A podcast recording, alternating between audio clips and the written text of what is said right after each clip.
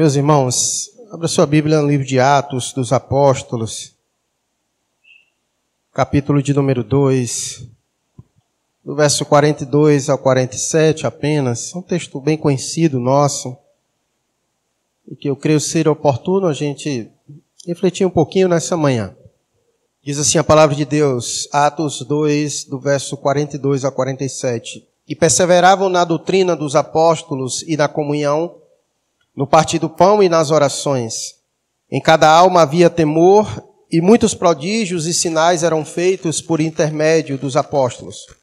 Todos os que creram estavam juntos e tinham tudo em comum. Vendiam as suas propriedades e bens, distribuindo o produto entre todos, à medida que alguém tinha necessidade.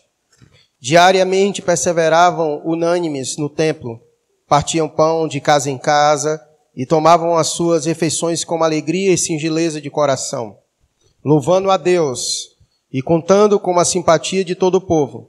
Enquanto isso, acrescentava-lhes o Senhor, dia a dia, os que iam sendo salvos.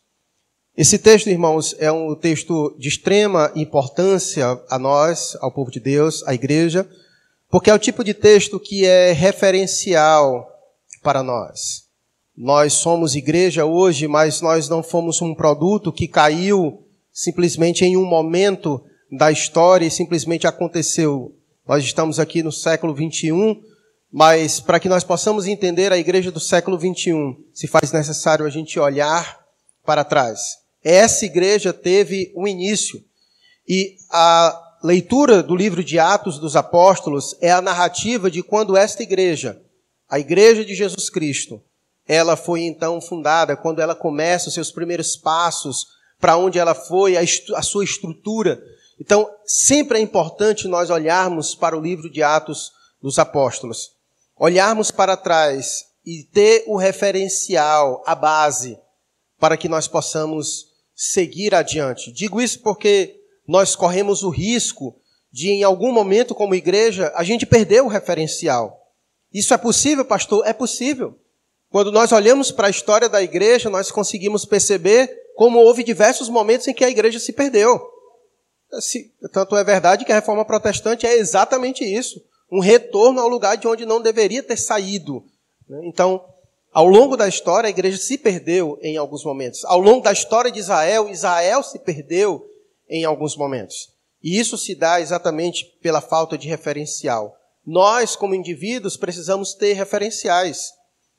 Porque sem referenciais nós nos perdemos. Quando você vai a um destino, a um lugar, você precisa saber do endereço. Caso contrário, você vai se perder. Nós precisamos de um referencial. Então, o livro dos apóstolos, ele tem essa importância, porque ele serve de referencial para nós.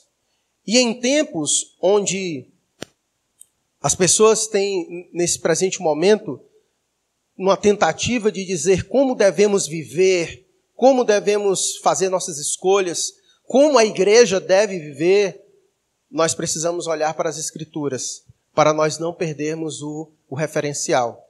Porque nesse tempo de pandemia, o Estado quis dizer como nós deveríamos viver, como a igreja deveria viver, para onde a igreja deveria ir, como ela deveria se comportar.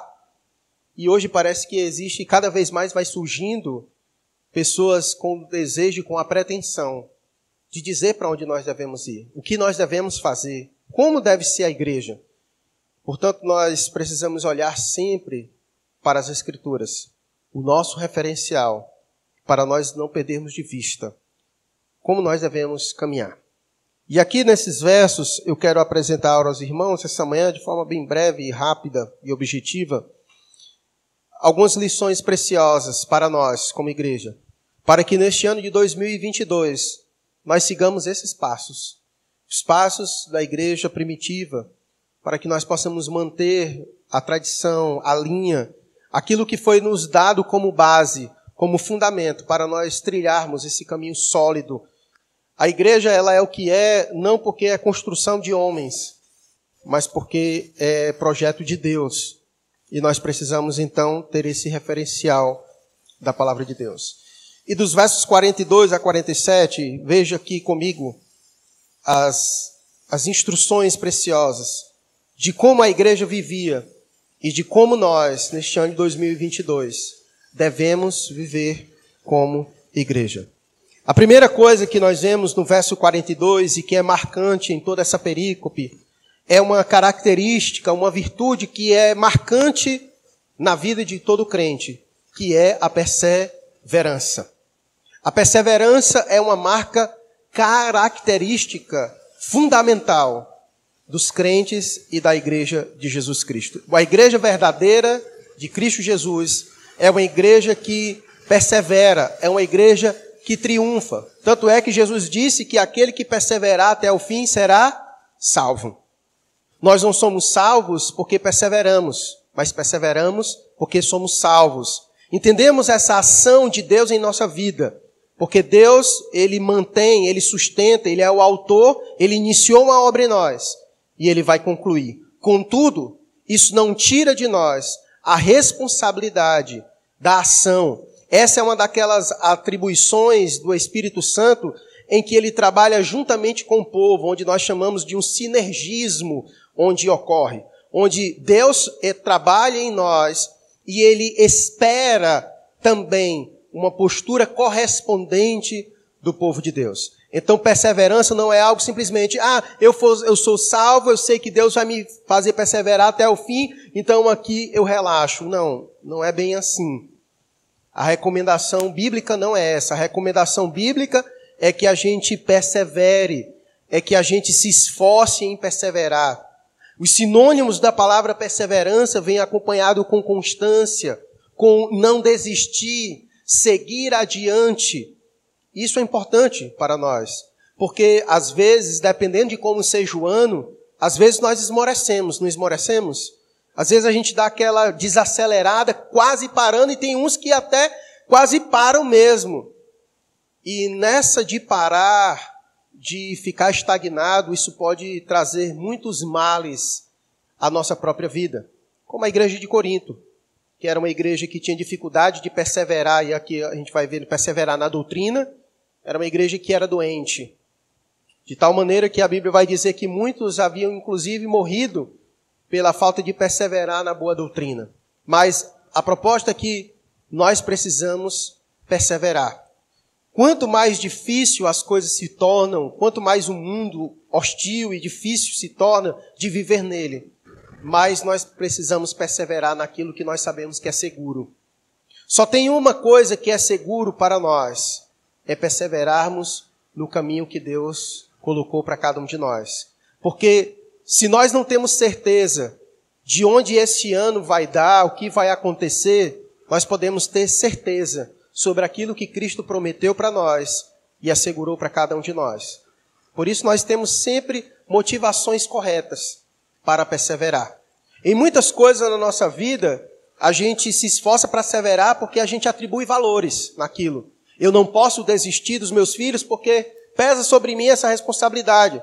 Eu tenho que trabalhar todos os dias porque eu tenho que colocar comida na mesa para minha família. Eu tenho que perseverar. Pode estar chovendo, pode estar acontecendo o que for, posso estar doente, eu não posso perder esse emprego, eu tenho que perseverar, eu não posso desistir. Porque você atribui valores sobre aquilo.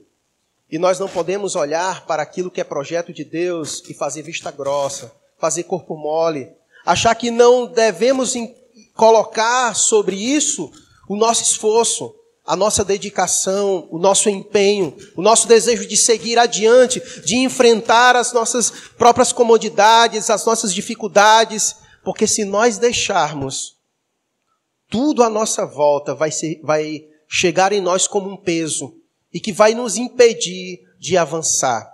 Eu não sei como foi a sua caminhada, até sei em certa parte da sua caminhada do ano de 2021. Mas se você deseja que o ano de 2022 seja diferente, persevere. Persevere. Muitos ficaram pelo caminho. Nós, graças a Deus, tivemos aqui um grande número de irmãos que foram incluídos no hall de membro, mas também na próxima sessão teremos a tristeza de ver irmãos que não perseveraram, que pararam no meio do caminho. Aonde esses irmãos vão dar, não sei. O que vai acontecer com eles, não sei mas sei que coisa boa não vai ser, porque aqueles que desistem na caminhada, coisas boas não colhem. Porque, como já diz as Escrituras, Aquilo que o homem semear, ele. Esse é o padrão de Deus. Persevere. Perseverança. Na verdade, sem perseverança, nós não conseguimos conseguir nada nesta vida. Nada. Nada se obtém nesta vida sem perseverança. E a vida cristã não é diferente. E uma característica marcante da igreja primitiva era a perseverança. Nesse texto nós vemos isso de forma muito clara. No versículo 46, inclusive, vai dizer que eles perseveravam, não era de vez em quando, mas quando eles perseveravam? No verso 46. Qual era? Diariamente. Diariamente eles perseveravam. A perseverança não é de vez em quando, em momentos oportunos, aqui, acolá, não. Mas deve ser algo que marca a nossa vida, dia após dia. Dia após dia, eu persevero naquilo, eu busco aquilo, eu dou intensidade naquilo. Ter essa disposição para perseverar nas coisas que nós realmente precisamos perseverar. Tem coisas que são tão seculares para nós e que às vezes a gente dá um empenho tão grande e naquilo que é fundamental para nós, muitas vezes nós fazemos corpo mole. E nós não podemos esperar resultados grandes daquilo que nós fazemos corpo mole. Não dá. Não dá. Muitas vezes nós queremos ser crentes melhores, mas fazemos corpo mole. Queremos muitas vezes que os nossos filhos sejam melhores, mas não perseveramos em ensiná-los, em doutriná-los. Queremos ter resultados melhores no nosso trabalho, mas fazemos corpo mole. E assim vai seguindo a nossa vida. Se de fato nós queremos ter, no ano de 2022, resultados melhores, precisamos encontrar o caminho da perseverança. Perseverar. Essa era uma marca característica e marcante da igreja primitiva. Era o povo que perseverava. Mas no que eles perseveravam? Vamos ver. Versículo 42 vai dizer que eles perseveravam na doutrina dos apóstolos. Nós não fomos chamados a viver como viviam as pessoas no tempo dos juízes. Lembra como eles viviam? Como é que encerra o livro de Juízes, o último versículo, que diz que não havia rei em Israel e como eles viviam? Cada um vivia conforme dava na sua própria cabeça. A igreja não foi chamada, ninguém foi chamado para viver do jeito que acha melhor viver. Nós fomos chamados para viver segundo a doutrina dos apóstolos. Os apóstolos e os profetas, como disse Paulo na carta aos Efésios, foram levantados exatamente para dar os fundamentos da nossa fé. Então a nossa fé foi dada por Deus. Deus levantou os apóstolos e profetas com essa finalidade para nos dar o fundamento da nossa fé. E nós precisamos perseverar nisso, nas doutrinas dos apóstolos. Você não foi chamado para viver a sua fé do jeito que você acha melhor. A fé não é subjetiva, ela é objetiva. De maneira que quando alguém não vive segundo as doutrinas dos apóstolos, você diz isso é uma heresia. Você diz que algo é heresia porque você tem uma fé objetiva. Você tem uma doutrina que é objetiva. Então nós fomos chamados a perseverar na doutrina. Eu sei que não é fácil. Por que, que não é fácil? Porque, em sua essência, a doutrina dos apóstolos, ela confronta a nossa própria natureza. Ela confronta a nossa natureza, ela nos tira do nosso comodismo, ela nos desafia. Então, muitas vezes nós somos tentados a não observá-la, mas o texto bíblico diz que eles perseveravam nisso, na doutrina dos apóstolos. Eles tinham como objetivo observar as doutrinas, a colocar em prática na sua vida, a perseverar nisso. Então, neste ano, nós somos chamados a isso, a continuar perseverando na doutrina dos apóstolos. Nunca podemos desconsiderar o ensino. Nós somos chamados a aprender. A aprender o quê? A doutrina dos apóstolos. A doutrina que nos foi deixada para que possamos aprender e viver em função dela. Então, que neste ano de 2022, a sua caminhada, a nossa caminhada, seja marcada pela perseverança na doutrina dos apóstolos. Que quando chegar semana a semana, no domingo, não, não, não vem aquele sentimento nosso, vou ter que acordar de manhãzinha para ir para a escola bíblica, aprender a palavra de Deus, a Bíblia. É isso. É exatamente isso que nós somos chamados a perseverar na doutrina, buscar aprender, para poder construir a nossa vida em cima disso. Em cima disso. Caso contrário, nós, como iremos aprender hoje à noite, corre um grande risco de o ano de 2022 ser marcado por tropeços. Hoje à noite nós vamos meditar no Salmo 119, no verso 165, que é exatamente isso. Quando não observamos a palavra de Deus, nós vivemos em tropeços. Muitos dos nossos tropeços deve-se exatamente pela falta de observação das doutrinas, da fé estabelecida para que possamos viver e construir a nossa vida em função disso. Então, estamos juntos, que no ano de 2022 seja marcante em nossa vida o perseverar juntos na doutrina dos apóstolos. E o verso 42 prossegue dizendo que eles perseveravam não somente na doutrina, mas também na comunhão. No verso 44 vai dizer assim que todos os que creram estavam como eles estavam como? Juntos. O verso 44 diz exatamente isso, que todos os que creram estavam juntos. E por isso o verso 42 diz que eles perseveravam na doutrina dos apóstolos e na comunhão. Eles tinham como objetivo estarem juntos, juntos. Que neste ano de 2022, nossa comunhão seja ainda mais estreita, que possamos desfrutar de momentos de comunhão. O povo de Deus não foi chamado a viver separado.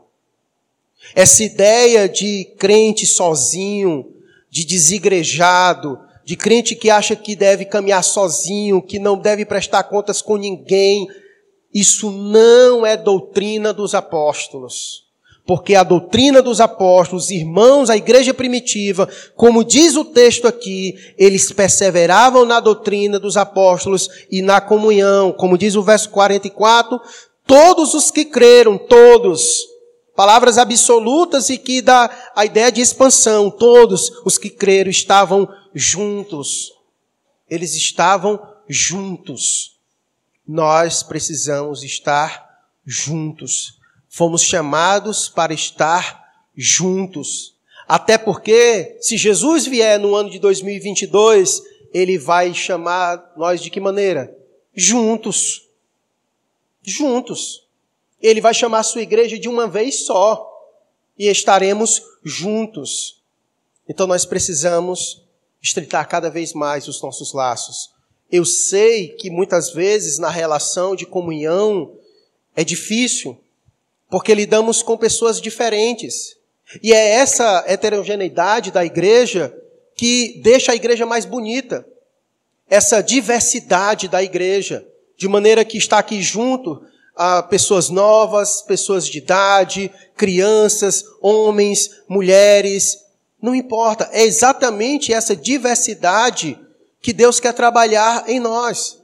Eu sei que às vezes ao longo do ano nós podemos ter conflitos com os nossos irmãos, mas isso não quer dizer que nós devemos nos apartar, pelo contrário. Você vê o apóstolo Paulo, quando escreve à igreja aos Filipenses, ele escreve: Olha, está tendo problema entre Evode e Síndico, minha irmã, estejam juntas. Você vê Paulo escrevendo a Filemão: Olha, receba Onésimo. Nós precisamos estar juntos. Comunhão.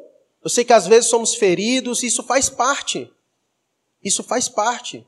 Porque estar junto também significa dizer sofrer junto. Ser ferido muitas vezes. Quem tem família aqui sabe o que é isso. Quem é casado sabe bem o que é isso. Quer dizer que você passou um ano de 2021 não teve nenhuma treta na sua casa, não foi? E nem por isso você vai se separar. Não teve nenhuma treta entre você e seus filhos, não? Acontece. Sempre vai acontecer tretas e problemas quando nós estamos juntos, seja no seu ambiente de trabalho, seja na sua família, e na igreja não poderia ser diferente. Então, essa ideia de que, ah, eu estou tendo problema com o irmão, vou sair na igreja, isso não procede de Deus. A gente tem que, então, buscar resolver os nossos problemas juntos. Juntos. Juntos. Resolver os nossos problemas juntos. Porque uma característica da igreja era que eles viviam juntos. Todos os que creram estavam juntos e tinham tudo em comum. Então eles perseveravam na doutrina dos apóstolos e na comunhão. E na comunhão. Eu não sei como, como tem sido a sua relação de comunhão com seus irmãos, mas eu fico muito triste quando eu vejo crentes que têm muito mais comunhão com descrentes do que com seus irmãos. É triste quando crentes têm mais comunhão com seus amigos no trabalho do que com seus irmãos na igreja. Está errado. Alguma coisa está errada aí. E nós precisamos rever as nossas relações. Porque o povo de Deus é chamado a ter comunhão. E não é comunhão falsa, não. É comunhão verdadeira. Então, ah, eu tenho um problema de relacionamentos. Então, ora a Deus. Pede ao Senhor que trabalhe no teu coração para que você se achegue mais aos seus irmãos, para que você entenda a importância de caminhar com seus irmãos, a importância da comunhão entre os seus irmãos, que você precisa olhar para o seu irmão, para a sua igreja e lembrar que a sua igreja não é meramente uma igreja de física, mas você precisa olhar para a igreja como corpo de quando você não tem comunhão com a igreja, você não tem comunhão com quem? Com Cristo. É isso mesmo. Quando você não tem comunhão com a igreja, você não tem comunhão com Cristo. Porque o corpo, a igreja é o corpo de Cristo. É, impo é impossível alguém dizer que tem relacionamento com cabeça sem o corpo. Cristo não é um, um, um andarilho sem, sem corpo. Ele é corpo e cabeça. E a expressão de Cristo é a sua igreja. É a sua igreja. Portanto, nós precisamos amar a igreja amar os irmãos, porque amar os irmãos é amar a Cristo, porque a igreja é o corpo de Cristo. Então, que nesse ano de 2022 você se achegue mais aos seus irmãos, construa vínculos, construa relações, se aproxime de pessoas, crie amizades, vínculos, laços. Ah, pastor, a igreja é cheia de panelinha. Isso não é panelinha. Existem obviamente, grupos que têm mais afinidades e não tem nenhuma dificuldade disso acontecer. Entre o próprio colégio apostólico de Cristo, tinha os mais chegados a ele. Tinha ou não tinha? Tinha. E nem por isso ele deixava de amar os outros. Mas em nosso círculo, sempre tem aqueles que a gente tem um pouco mais de afinidade e não há nenhum problema nisso. O problema é quando muitas vezes nós colocamos tampa mas se for uma panela aberta, sempre há espaço para outras pessoas virem para chegar. Então tente criar vínculos. Caminhar sozinho não é o ideal. Caminhar sozinho nos fragiliza. Caminhar sozinho nos deixa vulneráveis. Precisamos caminhar junto com outras pessoas. Porque caminhar junto com outras pessoas é ser abençoado. Porque Deus vai usar pessoas para lhe abençoar. Deus não vai estar enviando anjos para estar ali acudindo. Deus vai usar seus irmãos para estar ali acudindo. Porque funciona desse jeito. Que é o que nós vamos ver aqui no texto. Que o texto diz: E perseveravam na doutrina dos apóstolos e na comunhão, e também no partir do pão e nas orações. Aqui no cumprimento das ordenanças. Eles sempre estavam reunidos praticando as ordenanças do Senhor, que é o que nós sempre falamos aqui ao longo de toda a pandemia. Existem coisas que não pode ser feito sozinhos. E uma delas é a celebração da ceia. Isso nós fazemos juntos como igreja. Inclusive hoje nós estaremos aqui à noite celebrando a ceia, a primeira ceia do ano de 2022, fazendo aquilo que a igreja deve fazer, cumprindo a ordenança do Senhor, no partir do pão e nas orações. Ah, pastor, eu oro em casa sozinho. Tá certo. e deve orar sozinho em casa. Mas a oração em casa não substitui a oração coletiva. A oração em casa não substitui a oração coletiva. O orar uns pelos outros traz muito benefícios para nós. Como vai dizer Tiago, a oração dos justos muito pode em seus efeitos. E ele mesmo também vai dizer que quando a gente ora uns pelos outros, nós somos curados. A cura no meio de nós, quando nós intercedemos uns pelos outros. Eu creio piamente, irmãos, piamente nisso, sem nenhuma sombra de dúvidas, que há bênçãos de Deus para nós, que só são concedidas no meio da Assembleia do Povo de Deus. Existem certas bênçãos que só ocorrem no meio do povo de Deus. Deus escolheu para ser assim. Deus escolheu para ser assim. Por exemplo, você jamais vai ser edificado pelo meu dom na sua casa. Porque os dons foram dados para ser usados de que maneira? No coletivo. No coletivo. É no coletivo que nós somos edificados, uns pelos outros, por meio das orações, da aplicação do dom de cada um na vida um do outro. Então, é extremamente importante nós perseverarmos nisso. Juntos na doutrina, na comunhão, no partir do pão e nas orações. Em cada alma havia temor e muitos prodígios e sinais eram feitos por intermédio dos apóstolos no meio do povo de Deus. Como eu disse, Deus realiza coisas no meio do seu povo. E o verso 44 diz que todos os que creram estavam juntos e tinham tudo em comum. E inclusive eles vendiam, como diz o verso 45, as suas propriedades e bens, distribuindo o produto entre todos à medida que alguém tinha necessidade. Todos nós sabemos que aqui não é nenhum mandamento bíblico. Aqui o texto não diz que todos nós devemos vender as nossas propriedades e sair distribuindo entre todos e, e ajudando todos. Essa não é a proposta. A proposta do texto bíblico é mostrar a percepção que as pessoas tinham da necessidade do outro e do desprendimento que eles tinham para ajudar o próximo. E é isso que nós precisamos ter. É isso que nós precisamos ter. Que é exatamente o que a gente vai ver no capítulo 5, lembra? Vai dizer que Ananias e Safira, aquilo que eles fizeram, o texto vai dizer que eles não tinham obrigação de fazer aquilo, não é verdade? Eles só foram condenados por Deus porque eles mentiram. Mas eles não tinham, inclusive Pedro vai dizer, olha, o dinheiro é teu, podia fazer o que quisesse dele. Mas você mentiu, né? porque a intenção era outra. Então, a proposta aqui é que eles tinham uma percepção para a necessidade do outro e uma disposição para ajudar os seus irmãos. Se Deus tem nos mandado a estar juntos, então nós precisamos ter um olhar atento para quem está do nosso lado. Isso é importante, irmãos, dizer, porque ultimamente nós temos passado por momentos difíceis. O mundo tem passado por momentos difíceis. E nós não podemos perder a percepção um do outro. Inclusive, eu falei isso nos tempos passados e repito.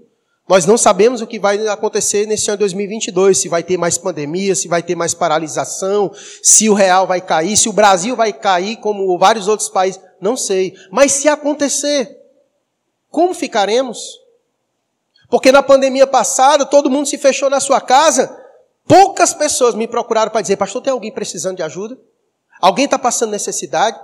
Um ego absurdo cresceu dentro de nós em geração, numa geração dessa, em uma geração de egos, individualidades, quem consegue olhar para o lado é rei. Deus tem nos chamado a observar as pessoas ao nosso redor. O texto quer nos ensinar isso. Que eles tinham uma percepção para as necessidades do próximo. E que havia neles um desprendimento de abrir mão daquilo que era seu para ajudar o outro. Isso é cristianismo. Não há nenhum impedimento em ajuntar para si. O problema é quando a gente ajunta para si e não divide com o próximo. E não há desprendimento daquilo que ajuntou, porque muitas vezes nós somos possessivos e não queremos dividir com ninguém aquilo que juntamos. Eu juntei meus esforços, é minha glória, e ali a gente se fecha e se cega para as necessidades do outro. Não conseguimos raciocinar, não conseguimos pensar e refletir que o fato de Deus ter nos abençoado a juntar é para acudir os que têm menos. Sempre funciona assim. Deus nunca nos dá muitas coisas simplesmente para o nosso para o nosso bel prazer.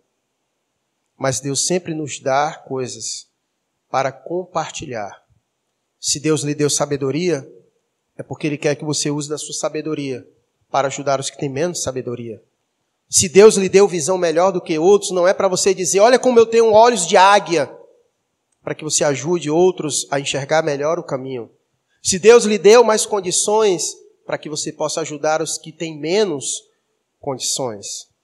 E isso se dá pelo fato de ter percepção das necessidades um do outro. Não é só função do pastor perceber as necessidades um do outro, mas é responsabilidade de todos nós perceber as necessidades um do outro.